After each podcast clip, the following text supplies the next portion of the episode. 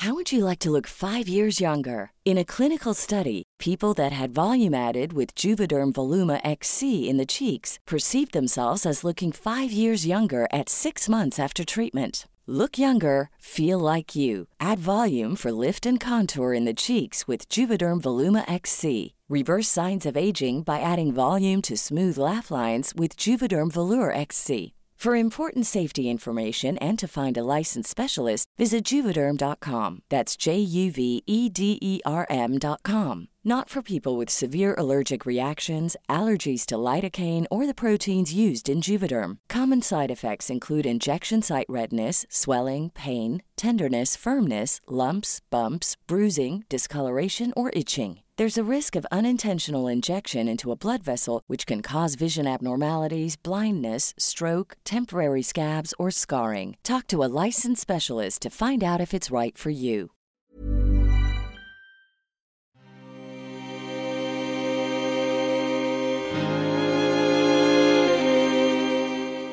Me da miedo salir a la calle y que algo malo me pueda pasar. A veces siento que la forma en la que me he visto me expone a situaciones violentas. Cada vez que salgo de mi casa, siento que el miedo me invade. Testimonios como los de ellas hay miles. La inseguridad y el miedo son realidades que nos acompañan.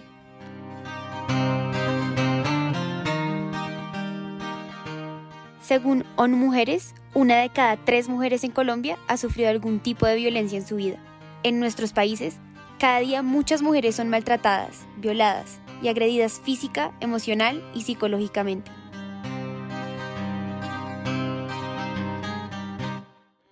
Por esto, Didi consciente de esta realidad nos invitan a una conversación sobre violencia de género, igualdad y protección de la mujer, para conocer más de su programa Didi Mujer y las diferentes herramientas que tenemos para construir y promover espacios seguros para todos. Hoy nos acompaña Paula Bernal, directora de Asuntos de Gobierno, para hablar sobre todo esto y más. Bienvenidos, bienvenidas y bienvenidas.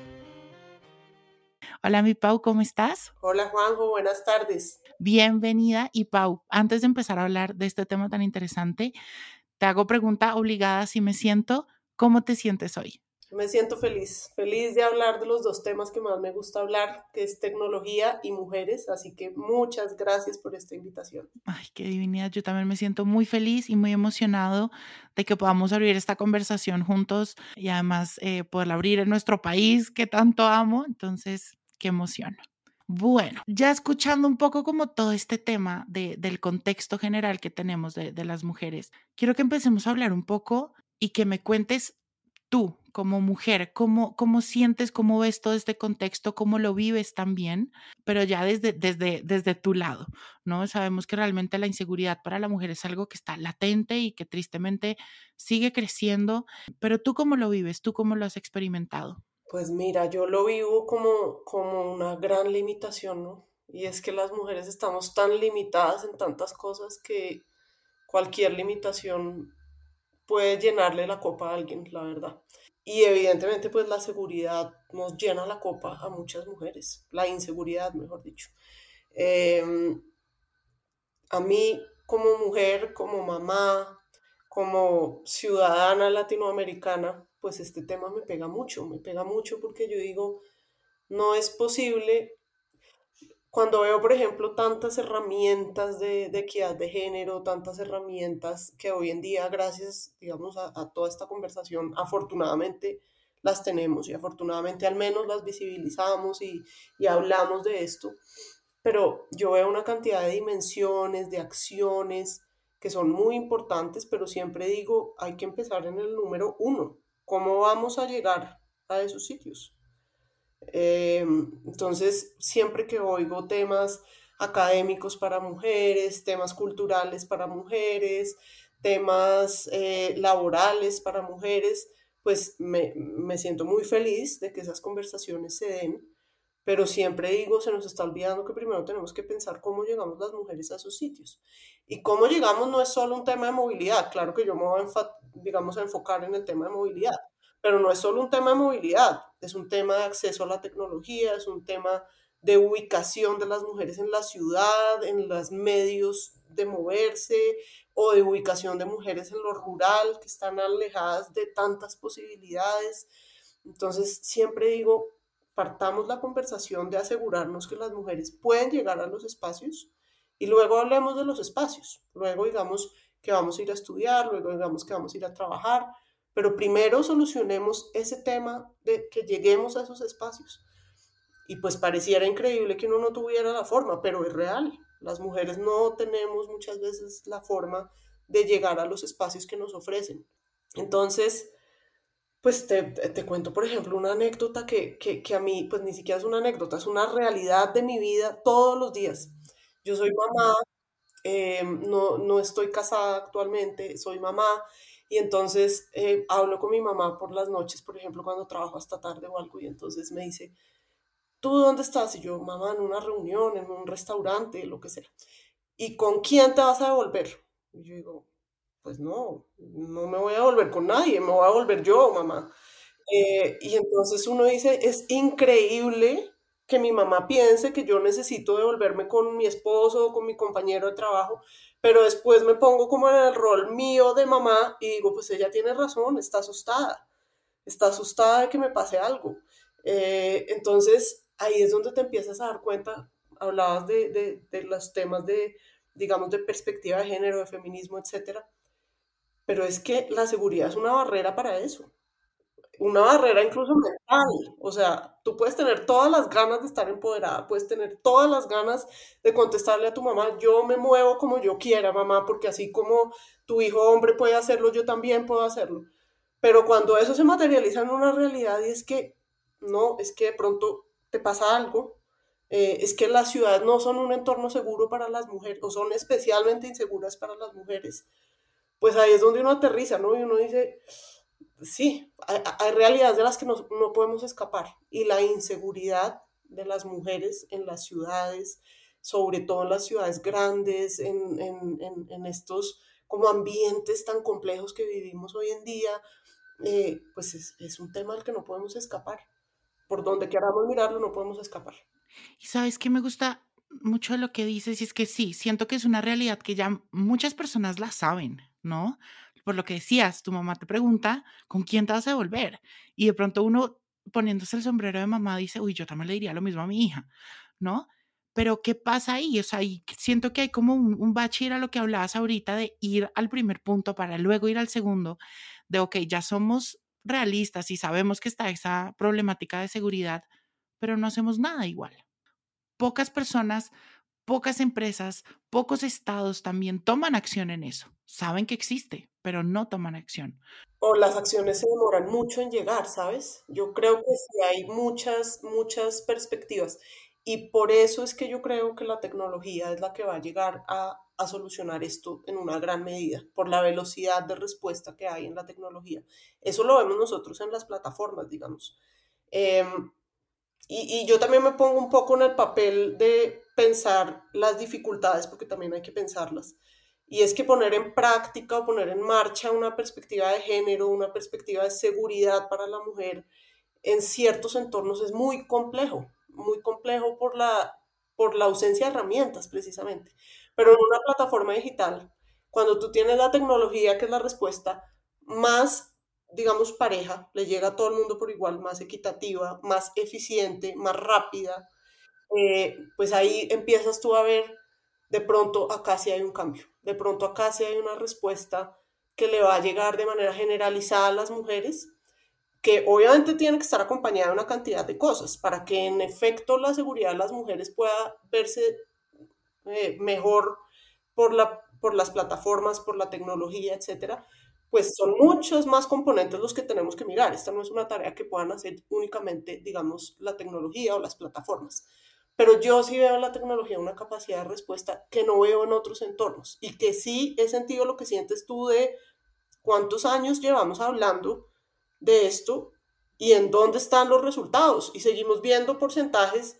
Hay estudios que dicen que más del 80% de las mujeres en Bogotá manifiestan haber sentido una agresión sexual en el transporte. Y uno dice, esto no puede ser, esto no puede ser, esto no es sostenible en el tiempo. Veamos si de pronto la tecnología es esa respuesta que necesitamos. ¿Y cómo te imaginas esa respuesta? O sea, ya nos hablabas que, que lo ves como un camino y yo también creo 100%, o sea, la tecnología es algo impresionante y es algo que en verdad ha venido a hacernos, pues por eso, se dice la revolución eh, tecnológica, ¿no? Pero ¿cómo ves un poco esa respuesta? ¿Cómo ves que, que la tecnología pueda aportar directamente? Eh, y cuéntanos, por favor, desde Didi, cómo esta tecnología que Didi tiene aporta en esto. Esto es súper interesante porque en el caso de las plataformas de movilidad, esto tiene dos dimensiones, la dimensión de las usuarias y la dimensión de las socias. Y ambas son potentísimas en términos de seguridad, en términos de empoderamiento, en términos de generación de recursos, en términos de perspectiva de género. ¿Qué, considero yo? Que Didi es una empresa que verdaderamente tiene una perspectiva de género. Eh, nosotros en nuestro ADN empresarial hemos hablado del tema de género desde el principio. ¿Y qué es tener perspectiva de género en una plataforma digital? Pues es entender que más de la mitad de nuestros usuarios son mujeres, entender que hay unas razones muy poderosas y muy potentes por las cuales deberíamos también tener más de la mitad o al menos la mitad de las socias mujeres y hacer acciones específicas encaminadas a eso. ¿Cuáles son las acciones específicas entonces en términos de usuarios? Ya lo mencionábamos hace un momento, la inseguridad en el transporte para la mujer es tremenda. Eh, y esto pues viene de un patrón cultural, ¿no? De un patrón cultural de, de, un irrespeto profundo hacia la mujer, de que creemos que nos pueden decir lo que consideren, de cómo nos vemos, de qué estamos haciendo, pero cuáles son las herramientas específicas que hacen que una plataforma digital sea una herramienta para construir comunidades más seguras para las mujeres, para las usuarias en este caso pues la tecnología, como lo decíamos ahorita. Entonces, ¿qué pasa cuando tú eres una mujer y necesitas moverte de un punto a otro en una ciudad? En una ciudad como Bogotá, pongamos el ejemplo. Tienes muchas opciones. Puedes hacerlo en Transmilenio, puedes hacerlo en taxi, puedes hacerlo en moto, puedes hacerlo en tu carro propio, puedes hacerlo en SITP eh, o puedes hacerlo en un carro particular intermediado por una plataforma digital. ¿Qué tiene la plataforma? Herramientas tecnológicas cuáles herramientas tecnológicas. Y estas herramientas, no solo herramientas, sino protocolos asociados a las herramientas tecnológicas. Y esto empieza desde la fase más primaria, cuando una persona se quiere registrar en la plataforma para ofrecer servicios de movilidad. Entonces esta persona pasa por una revisión de antecedentes. Esta persona, además, a través de la tecnología, a través de la plataforma, tú tienes la información de ese socio y entonces, ¿cómo vives tú como mujer usuaria de una plataforma de movilidad el tema de seguridad? Lo vives porque cuando accedes a la plataforma, sabes que la plataforma hizo una revisión de quién es el socio que te va a recoger, pero además al momento de solicitar el, digamos, el, el servicio de movilidad, encuentras los datos del socio, de la placa del carro, puedes verificar qué calificación tiene esa persona, eh, y entonces así tomas una decisión más informada de decir, si me monto ese carro para que esa persona me lleve de un punto A a un punto B. ¿Qué pasa cuando ya te montas? Tienes en ti botón de pánico, patrullas de reacción inmediata. Sabes que hay una herramienta de reconocimiento facial que hace que efectivamente la persona que se registró en la plataforma sea la persona que te está recogiendo. Em, y entonces si llegas a sufrir un incidente durante el viaje, tienes el acceso a esas herramientas tecnológicas para tener pues ayuda rápido, para, para encontrar, digamos, la manera de mitigar el riesgo en el que estés si desafortunadamente tienes un incidente. ¿Qué hay también detrás de una plataforma tan robusta como Didi? Inteligencia artificial, machine learning, ingeniería de datos. ¿Qué significa eso? Equipos de seguridad especializados analizando los patrones que hay detrás de miles de viajes que se hacen todo el tiempo en las ciudades donde operamos y detectando patrones irregulares. Y si la plataforma detecta un patrón irregular, por ejemplo, le va a pedir al socio que se tome una foto eh, para verificar que efectivamente esa persona vaya a ir segura. O que tenemos también recopilación de información de todos estos viajes para saber estas zonas de la ciudad a estas horas son más peligrosas y pueden ser más peligrosas, por ejemplo, para una mujer y le advertimos a, las, a los socios y a los usuarios esta zona puede ser peligrosa para hacer un viaje a esta hora. Todas estas son cosas que pues yo como mujer valoro muchísimo porque yo digo antes uno antes de que estuviera la tecnología en esto, pues uno se tenía que montar como así ellas, ¿no? Total, y, y son, son detalles que, que hacen el cambio y que realmente sí, cuando los empecé a conocer, ahorita que me cuentas mucho más, realmente sí hacen un cambio muy grande en, en pues digamos que en la plataforma que uno escoge para viajar, ¿no?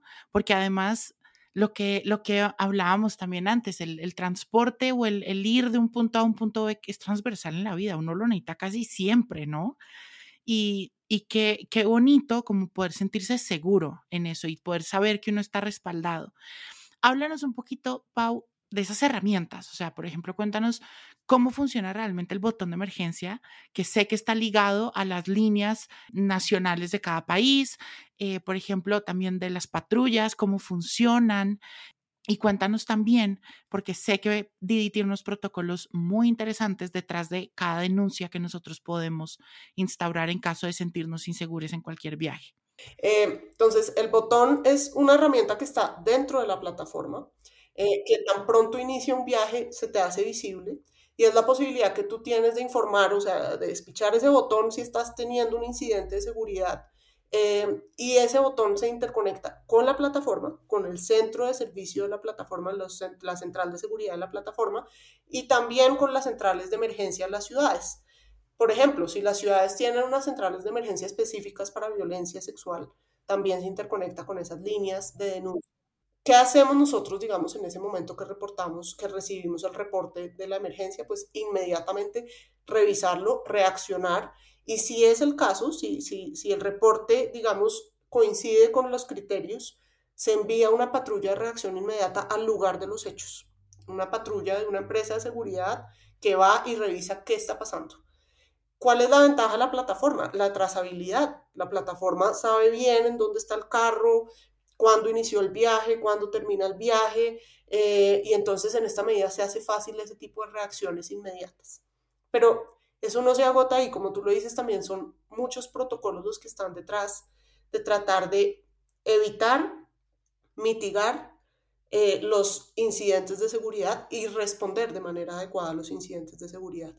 Nosotros, digamos, las plataformas y, y los servicios de movilidad pues tienen lugar en ciudades muy grandes donde desafortunadamente la realidad es que se pueden presentar incidentes de seguridad.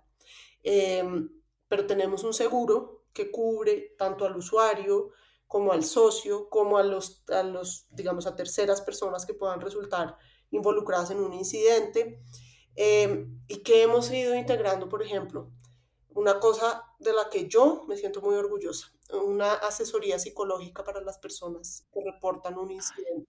Me encanta. Y justo quería hablar de eso, Pau, porque creo que dentro de todo este tema también somos un poco inconscientes del daño también, no solo físico, sino psicológico que se genera, ¿no? Realmente esto es un trauma y genera un trauma en las personas, cualquier situación de violencia. Y qué bonito, y me encanta eso, y quiero que me cuentes mucho más cómo funciona eso, quién los apoya, qué tipos de especialistas tienen dentro de ese equipo, porque realmente sí es muy importante y, y hace que uno se sienta mucho más sostenido, siento yo. Claro, es que una de las cosas que nosotros hemos ido aprendiendo, digamos, con el tiempo es una persona incluso puede no ser consciente que ha sido víctima de una agresión sexual. Las cosas pasan tan rápido, son tan complejas, el miedo es tan incapacitante que, que, uno a veces ni siquiera es consciente ahí mismo de que, de que eso fue una agresión sexual. Sientes una angustia, llamas y reportas a la plataforma y como que van pasando los minutos y tú como que dices, no, esto fue una agresión sexual. Eh, entonces, una de las cosas que tenemos dentro de la cobertura del seguro, una póliza de seguros, digamos que la, pues la tenemos obviamente con una aseguradora, eh, tiene esa cobertura psicológica.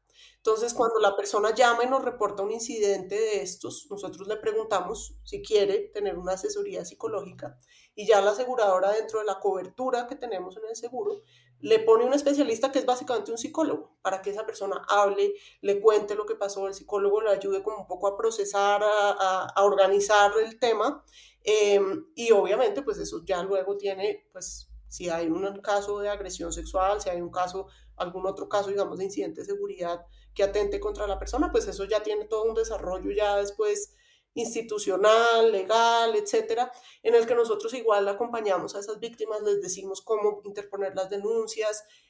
Y no solo le decimos a la víctima que interponga la denuncia, nosotros, obviamente mediante requerimiento, porque pues no podemos hacerlo de otra manera, eh, entregamos toda la información a las autoridades. Este es un tema muy importante. Hay veces que las víctimas, eh, sobre todo en temas de agresiones sexuales, eh, sienten muchas barreras para poder denunciar los hechos, porque no tienen la información completa del victimario, etc. Eso es lo que una plataforma permite. Probablemente el usuario no tiene la información completa, a, pesar de que la plataforma te da esa información antes de tú tomar el viaje, pero no te acuerdas, no la tienes a la mano, lo que sea pues esas autoridades pueden oficiar a la plataforma y la plataforma entrega mediante requerimiento judicial, porque obviamente sin requerimiento no podemos hacerlo por temas de ley, de protección de datos, etcétera. Pero cuando las autoridades no lo requieren, entregamos la información completa y eso hace que los incidentes se investiguen de una manera más eficiente y se pueda llegar pues a una respuesta institucional más rápida también. Claro, y que ahí, por ejemplo, y lo hablábamos también, es, es, difícil a veces también tomar la decisión de, querer denunciar y todo, porque pueden haber procesos que pueden revictimizar también a la persona, eh, bueno, todo lo que hablabas tú ahorita, pero realmente esa denuncia formal, pues le permite a la plataforma dar todos esos datos, ¿no? Y que, y que pueda llegar a algo, ¿no? Eso sí me parece súper importante dejar ahí como la invitación a, a, cuando la persona esté claramente lista y se sienta ya eh, bien como para hacerlo, hacerlo, de forma eh, pertinente con las autoridades que deben ser. Súper importante. Ahora, no significa que la plataforma no continúe con su investigación y con sus medidas preventivas y con sus medidas, digamos, reactivas también. Si nosotros encontramos que hay una persona que ha infringido de manera grave los términos y condiciones, esa persona no puede seguir accediendo a la plataforma. Eh, entonces hay dos investigaciones que se dan, la de las autoridades y la de las plataformas. Pero evidentemente lo más aconsejable es que las autoridades puedan también tomar, digamos, acá acción. Me encanta. Y una pregunta ahí, Pau, ¿es ese récord o ese como ese, ese constante chequeo del, del, ¿cómo decirlo? Como del pasado, no sé, como el recorrido, lo hacen tanto para los socios y las socios conductoras como para los pasajeros y pasajeras. O sea, están constantemente viendo cuál ha sido como su calificación, sus reviews o todo esto, ¿o no? Claro, la plata, eso es lo que hace, digamos, el, el, backstage de la plataforma, analizar toda esa información y traducirla en temas, como te digo, las georreferencias que hacen que se restrinjan algunas zonas o se avise que algunas zonas son más peligrosas que otras, Em, y como te digo también, si hay un incidente reportado en la plataforma, en los términos y condiciones se revisa cuál es la, digamos, el paso a seguir con ese incidente y se toman, digamos, las decisiones. Eh, pero el viaje, digamos, es, mejor dicho, lo que, lo que tiene la plataforma es la información del viaje. Eh, no, no necesariamente es información de una persona, sino del viaje. Paradas, a qué hora se empezó el trayecto, dónde está el carro ubicado. Esas son cosas, digamos, que son súper importantes en términos de seguridad, porque muchas veces, pues lo que, lo que uno oye tantas veces en medios de comunicación, etcétera, es que alguien tomó algún medio de transporte y no se sabe cómo ubicar a esa persona, digamos, no, se sabe qué pasó con esa persona. Oye, Pau, ya hemos hablado un poco de las pasajeras y los pasajeros cuando se sienten, digamos, como en medio de, esta situación de violencia. Pero ¿qué pasa? Y hablemos un poco desde las socias, ¿no? Sé que Didi tiene un programa muy bonito que crearon desde México y que ya están implementando en diferentes países, que es Didi Mujer. Cuéntanos un poco de eso, porque me encanta, por ejemplo, el tema como también de, del cuidado, ¿no? A, estos colaboradores de la plataforma que hacen que Didi, pues, sea Didi, ¿no? Entonces, hablemos un poquito de Didi Mujer. Didi Mujer es una herramienta espectacular que, que mm, de hecho ha sido reconocida por la ONU como una buena práctica en términos de objetivos de desarrollo sostenible. Em, y es una herramienta que le permite a las socias que quieren activar en la plataforma una opción para solo recoger usuarias mujeres. De, ver, de hecho, uno de los temas más complejos en Latinoamérica es la seguridad de los socios, más que la seguridad de los usuarios. Hay otros países del mundo, por ejemplo en China, donde la mayoría de los incidentes en una plataforma ocurren contra el usuario. Pero en Colombia, en Latinoamérica, la mayoría de incidentes ocurren contra los socios. Son los usuarios los que eh, agreden a los socios de alguna manera. No, no sabía eso. Claro, eh, y uno no los, es natural que uno no lo sepa porque pues obviamente nosotros tenemos cientos de miles de, socios, pero tenemos millones de usuarios. Entonces obviamente siempre por probabilidad y por proporción, pues siempre vamos a conocer más los incidentes de usuarios que los incidentes de socios porque son menos socios que usuarios. Pero em, lo cierto es que los socios en Latinoamérica tienen también unas amenazas a su seguridad muy importantes que hay que atender. Entonces, ¿qué hemos visto? Eh, pues el promedio de mujeres manejando en plataformas en el mundo, pero sobre todo en Latinoamérica, eh, y no solo en Didi, sino en todas las plataformas, es muy bajo, muy bajo. Y esto tiene muchas razones, digamos. Yo no creo que sea solo la razón de seguridad que ahorita hablo de ella, razones culturales, a las mujeres nos han dicho toda la vida que no sabemos manejar, que manejamos mal, los carros los han manejado los hombres de la casa, ellos son los que manejan el carro y deciden quién coge el carro y quién no coge el carro. Las mujeres tenemos menos acceso a carros porque tenemos menos acceso al crédito, por ejemplo. Eh, o sea, como decía yo al principio, tenemos tantas barreras, tantas limitaciones, pero bueno. Entonces, esa, digamos, esas realidades se traducen cuando además las sumas al miedo, empezamos a ver en la plataforma no solo muy pocas mujeres manejando versus la cantidad de hombres, sino también, por ejemplo, que en las noches las mujeres les daba mucho miedo manejar. Eh, y entonces restringían sus ingresos. Obviamente una persona que maneja menos horas en la plataforma, pues tiene menos, menos ingresos.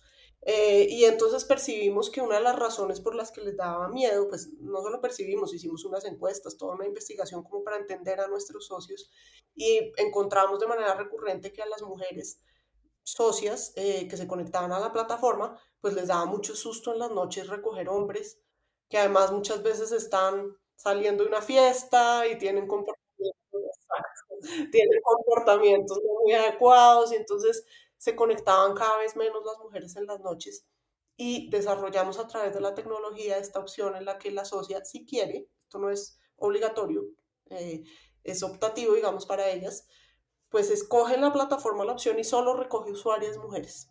Y hemos visto que esto les da tranquilidad, les da la capacidad de seguir generando ingresos, pero con mayor tranquilidad. No quiere decir eso que se eliminen totalmente y 100% los, los incidentes, pero sí al menos ellas se sienten más seguras. Y esa es una, digamos, una decisión que nosotros creemos profundamente que tienen derecho a tomar. Si yo como socia digo me siento más segura recogiendo a una usuaria mujer, qué bueno que la tecnología sea el vehículo para darle, para garantizarle esa opción de elección a la socia. Me encanta. Oye, Pau, y algo que, que también hemos hablado mucho y que incluso en el evento en el que eh, estuvimos juntos lo hablábamos, es que la violencia de género es algo que se tiene que buscar en colectivo, ¿no? Eh, la, la erradicación a la violencia de género no, la respuesta no la tiene solo un frente sino que es algo que toca trabajarlo desde muchísimas partes, desde la parte de Estado, incluso legal, eh, de educación, de familia, o sea, cosas totalmente casi integrales. Em, pero cuéntame, Didi, por ejemplo, ya con todo esto nos damos cuenta que Didi está poniendo de su parte, 100%, pero ¿Qué, ¿Qué, qué, está pasando, Didi? ¿Qué quiere buscar? ¿Qué espacios de conversación quiere abrir? ¿Qué alianzas cree que es importante generar como para seguir aportando en esta conversación que, se va a volver en acciones, claramente. Yo siento que todas las conversaciones y todas estas, estos, estas intervenciones, estas herramientas, eh, como estos, estos eh, momentos en los que les abrimos los ojos a las personas, resuenan en, las, en ellas. Eh, pero cuéntame como, ¿qué, ¿qué más podemos hacer como para tomar acción frente a la violencia de género? Pues mira, las estrategias público-privadas siempre serán como yo creo que las más eficientes para generar resultados en torno a esto. Eh, lo hemos hecho, eh, digamos, en, en, varios mercados. México es un muy buen ejemplo de eso. Se hicieron unas alianzas, por ejemplo, para poner unas, unas, unos sitios específicos, unos paraderos específicos más seguros para las mujeres. Em, entonces, siempre nosotros estamos al servicio de las autoridades para traducir toda esta información que nosotros tenemos, todo este análisis de data que tenemos, toda esta eh, digamos, perspectiva de género que hemos venido construyendo al servicio, digamos, de la ciudad entera. Nosotros ahora lo tenemos al servicio de nuestra comunidad, eh, pero qué bueno es poder tener esto al servicio de la ciudad entera, de varias ciudades, eh, y esta información de las plataformas que es información anonimizada, además no es información de usuarios ni nada, sino información de trayectos, información de patrones, etcétera, pues es una gran herramienta de decisión de política pública. Entonces, todas estas herramientas en lo que se pueden traducir es en acciones público-privadas, en dimensiones como por ejemplo eso, vamos a sentarnos en conjunto con las autoridades y así lo hacemos. Tenemos muchas conversaciones con las autoridades de seguridad, por ejemplo, eh, para decirles, mire, esta zona está presentando más cantidad de incidentes, acá hay que hacer de alguna manera alguna intervención. Pero que creo yo que también ayudan mucho las plataformas, no solo desde lo público, o mejor dicho, no desde la perspectiva de autoridades públicas, sino desde la perspectiva de comunidades, empoderar a las personas empoderar a los usuarios con información. Yo creo que la información es tal vez una de las partes fundamentales de las plataformas de movilidad, que tanto el usuario, en este caso si lo hablamos desde perspectiva de género, tanto la usuaria mujer tenga la información como la socia mujer tenga la información. ¿Qué queremos nosotros en Didi? Que haya más mujeres manejando. Eh, y ojalá algún día lleguemos a tantas mujeres manejando que podamos activar esa herramienta al revés también que las usuarias también digan, yo solo quiero que me recoja una socia mujer. Eso hoy en día no se puede hacer, pues porque tendrías que esperar mucho tiempo, porque todavía no tenemos suficientes mujeres manejando la plataforma.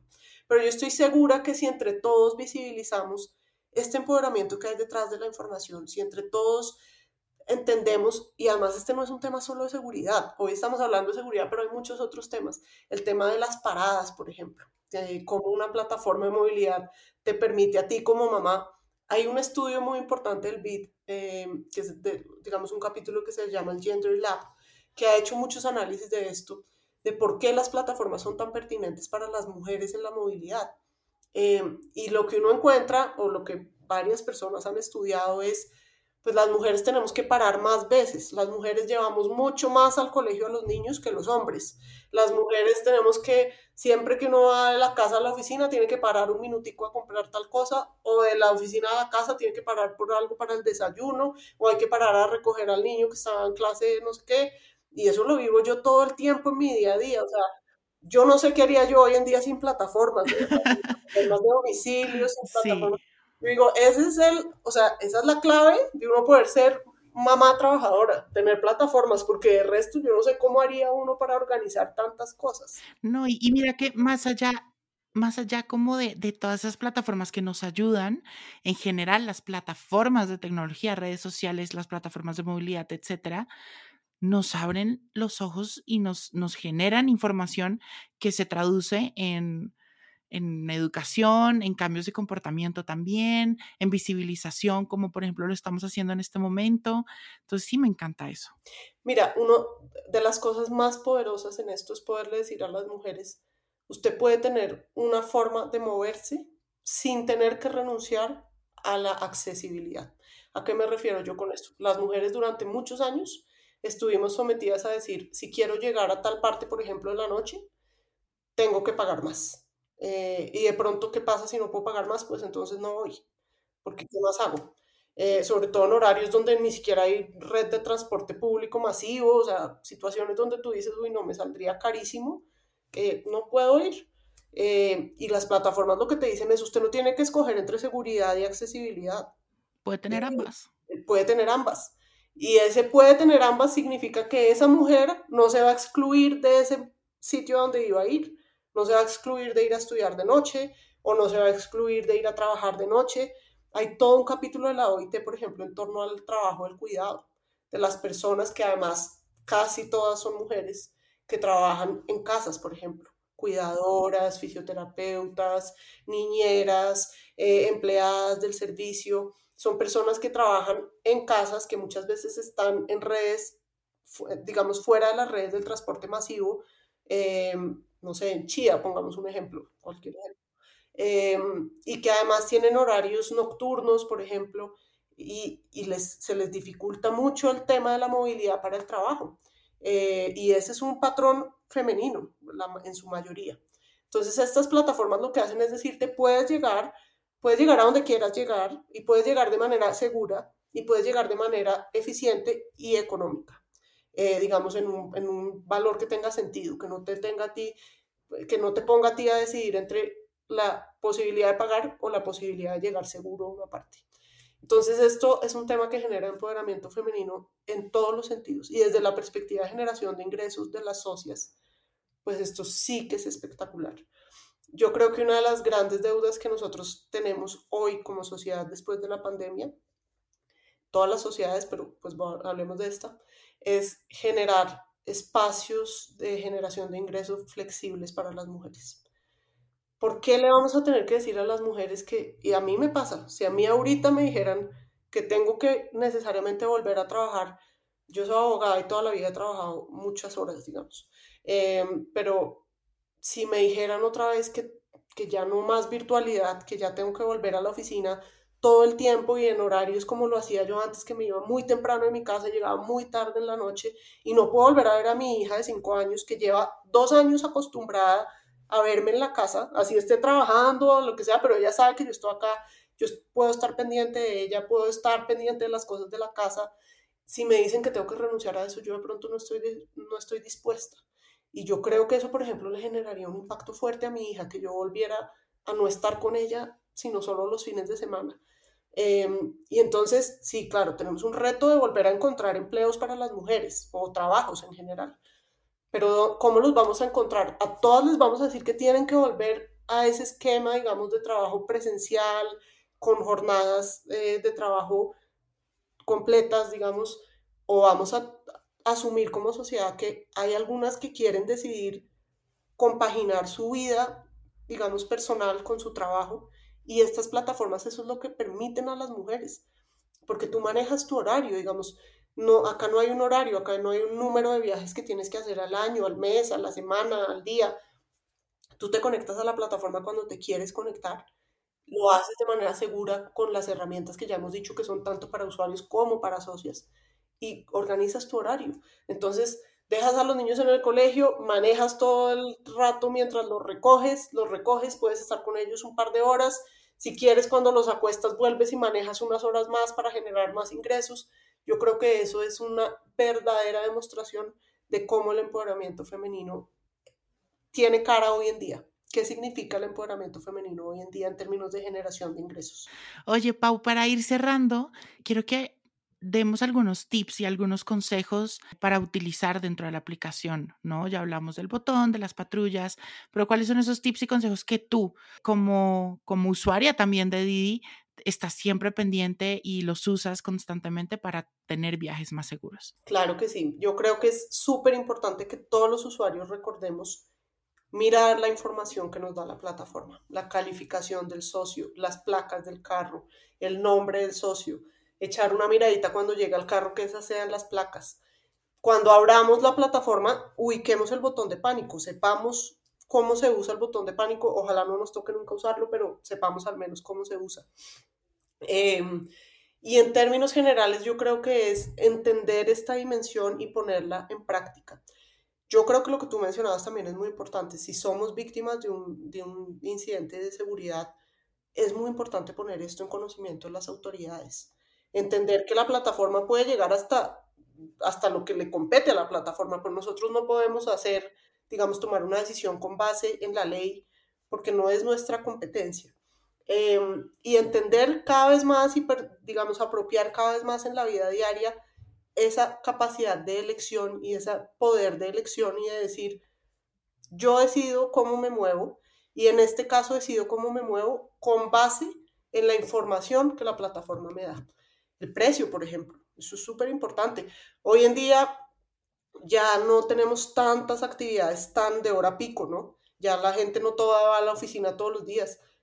Entonces, qué bueno es poder decir, me acomodo, el precio se acomoda, digamos, a mi necesidad. Si de pronto ya no necesariamente todos los días tengo que salir a la misma hora, mirar en qué momento me queda más accesible pedir el servicio a través de la plataforma, etcétera. O sea, hacer uso de la información que la plataforma nos da y hacer uso también de nuestras líneas de denuncia, hacer uso de nuestros mecanismos, de nuestros seguros.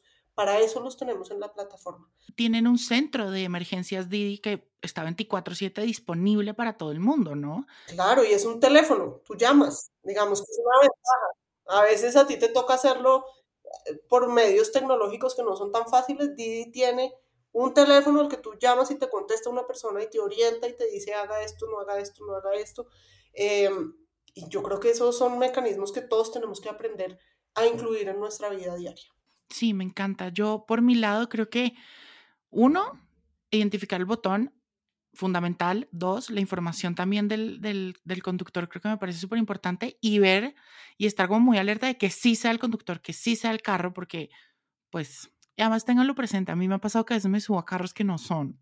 Otro, otro tip que les puedo dar es compartir su ubicación en tiempo real con las personas más cercanas a ustedes. Yo lo comparto con mis hermanos, lo comparto con mi mamá y eso es una herramienta muy, muy buena porque están pues traqueando tu viaje y se siente todo más seguro. Entonces creo que eso me parece súper bien. Y creo que como invitación final, comparto el tip que acabas de dar, Pau, tomar acción. Eh, no solo si fuimos víctimas de, una situación de violencia y denunciando, sino en general.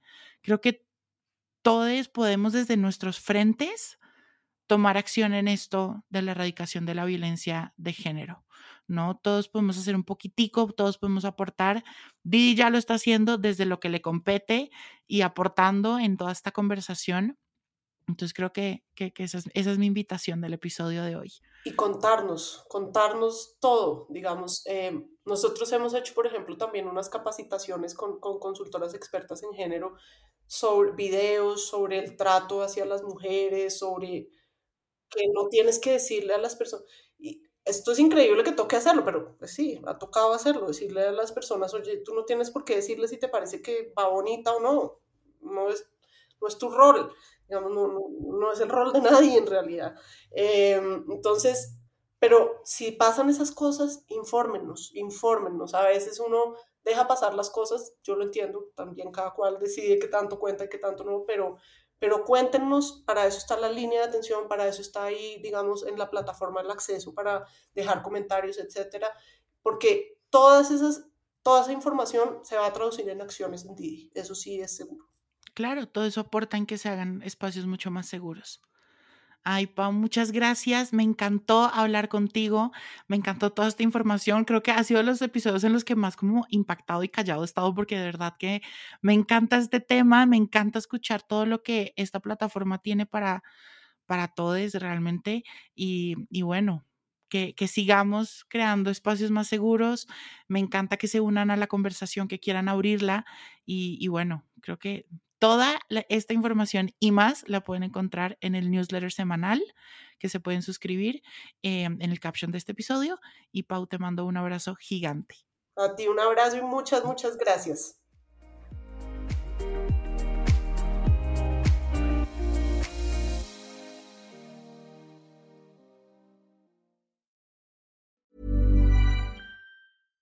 How would you like to look five years younger? In a clinical study, people that had volume added with Juvederm Voluma XC in the cheeks perceived themselves as looking five years younger at six months after treatment. Look younger, feel like you. Add volume for lift and contour in the cheeks with Juvederm Voluma XC. Reverse signs of aging by adding volume to smooth laugh lines with Juvederm Volure XC. For important safety information and to find a licensed specialist, visit juvederm.com. That's J U V E D E R M.com. Not for people with severe allergic reactions, allergies to lidocaine, or the proteins used in Juvederm. Common side effects include injection site redness, swelling, pain, tenderness, firmness, lumps, bumps, bruising, discoloration, or itching. There's a risk of unintentional injection into a blood vessel, which can cause vision abnormalities, blindness, stroke, temporary scabs, or scarring. Talk to a licensed specialist to find out if it's right for you.